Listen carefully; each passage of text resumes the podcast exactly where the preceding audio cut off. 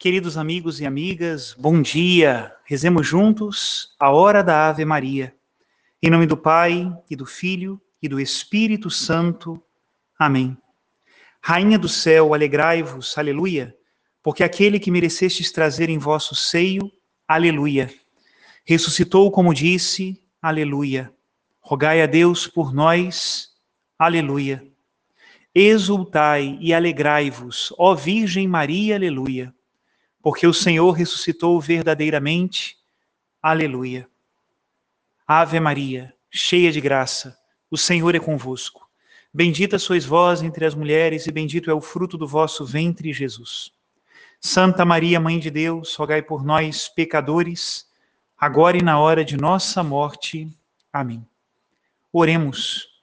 Ó Deus, que vos dignastes alegrar o mundo com a ressurreição do vosso Filho, nosso Senhor Jesus Cristo, concedei-nos, vos suplicamos, a graça de alcançarmos, pela proteção da Virgem Maria, sua mãe, as alegrias da vida eterna. Pelo mesmo Cristo nosso Senhor. Amém. Glória ao Pai, ao Filho e ao Espírito Santo, como era no princípio, agora e sempre. Amém. Queridos irmãos e irmãs, Continuamos hoje no Evangelho com o discurso do pão da vida, o capítulo 6 do Evangelho de São João, que deve convencer-nos que a vida não está em nós, mas está nele. Dele nós recebemos a vida. E por isso ele se faz alimento de vida, pão da vida, para cada um de nós. Hoje nós leremos a partir do versículo 60 e diz assim: Naquele tempo, muitos dos discípulos de Jesus que o escutaram disseram: esta palavra é dura, quem consegue escutá-la? Sabendo que seus discípulos estavam murmurando por causa disso mesmo, Jesus perguntou: Isso vos escandaliza? E quando virdes o filho do homem subindo para onde estava antes? O espírito é que dá a vida à carne, não adianta nada. As palavras que vos falei são espírito e vida. Mas entre vós há alguns que não creem. Jesus sabia desde o início quem eram os que não tinham fé e quem havia de entregá-lo, e acrescentou: É por isso que vos disse: ninguém pode vir a mim a não ser que lhe seja concedido pelo Pai. A partir daquele momento, muitos discípulos voltaram atrás e não andavam mais com ele. Então Jesus disse aos doze: Vós também vos quereis ir embora? Simão Pedro respondeu: A quem iremos, Senhor? Tu tens palavras de vida eterna. Nós cremos firmemente e reconhecemos que tu és o Santo de Deus. Palavra da salvação, glória a vós, Senhor. O evangelho de hoje nos mostra como os discípulos recebem a palavra de Jesus. E a verdade é que nem sempre recebem a palavra de Jesus com fé. Essa é a diferença entre aquilo que chamam religião natural e a religião verdadeira, aquela que foi revelada diretamente por Deus.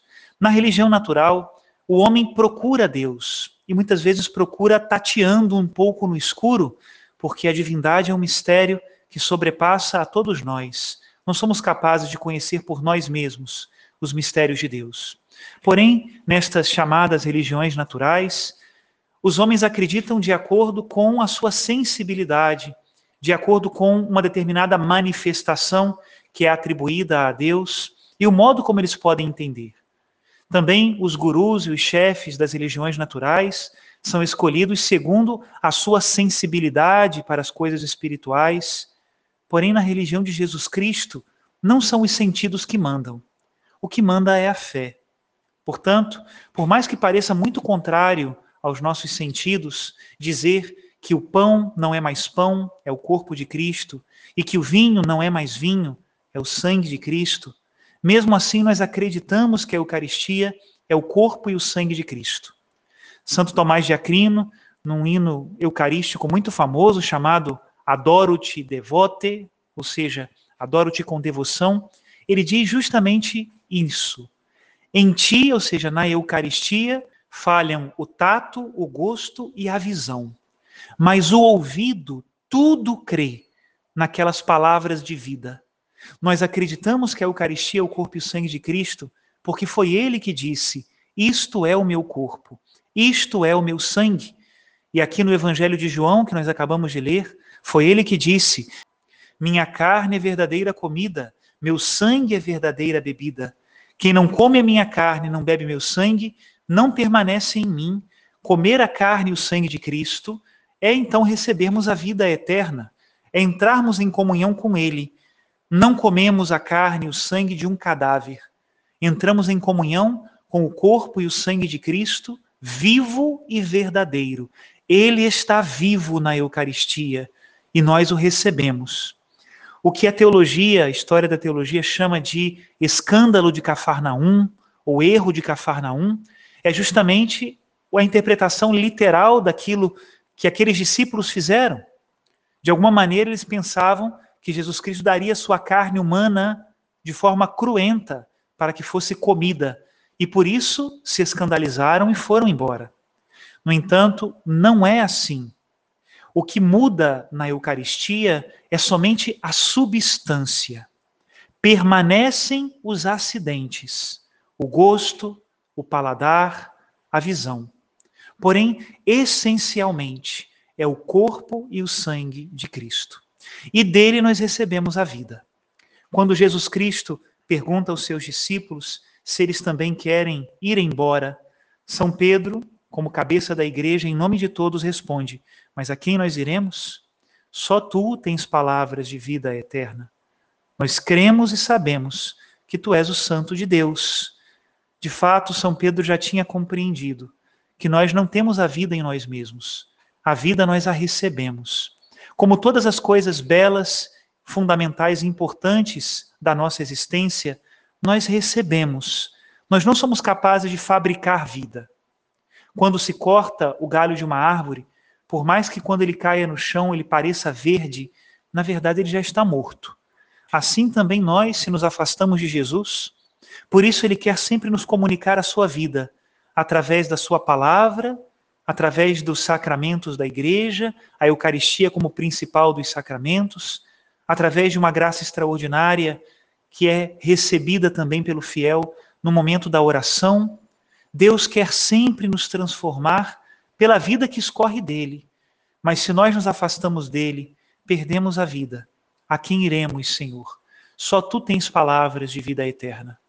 Não tem nada a ver com sentir com os sentidos, com ter uma espécie de certeza interior, um calor interior no peito. Às vezes Deus permite estas coisas, mas isso não pode ser a nossa bússola de verdade. A nossa bússola que aponta para a verdade são as palavras do próprio Cristo e a tradição que nós recebemos dos apóstolos.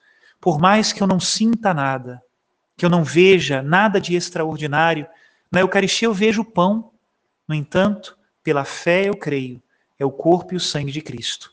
No sacerdote, eu vejo um homem, mas pela fé eu sei que ele é ministro de Cristo nas coisas relacionadas a Deus. Eu escuto do sacerdote: os teus pecados estão perdoados. Não há nenhuma mudança extraordinária no meu interior, mas verdadeiramente os meus pecados foram perdoados se eu me confessei com as devidas disposições. Assim é Deus. Ele não quer nos tratar como animais que só se movem pelos seus sentidos. Deus quer nos tratar como filhos, que têm capacidade de encontrar a verdade pela razão e procurá-la com persistência pela vontade. Vem, Senhor Jesus, vem até nós pela Eucaristia. Nós estamos aqui e queremos receber do Senhor a vida. Dá-nos a vida, Senhor neste tempo em que muitos de nós estão afastados da comunhão eucarística por causa dos problemas da pandemia, como precisamos reforçar ainda mais a nossa fé na Eucaristia. Ele está no meio de nós. Que desça sobre todos vocês a bênção de Deus Todo-Poderoso, Pai e Filho e Espírito Santo. Amém.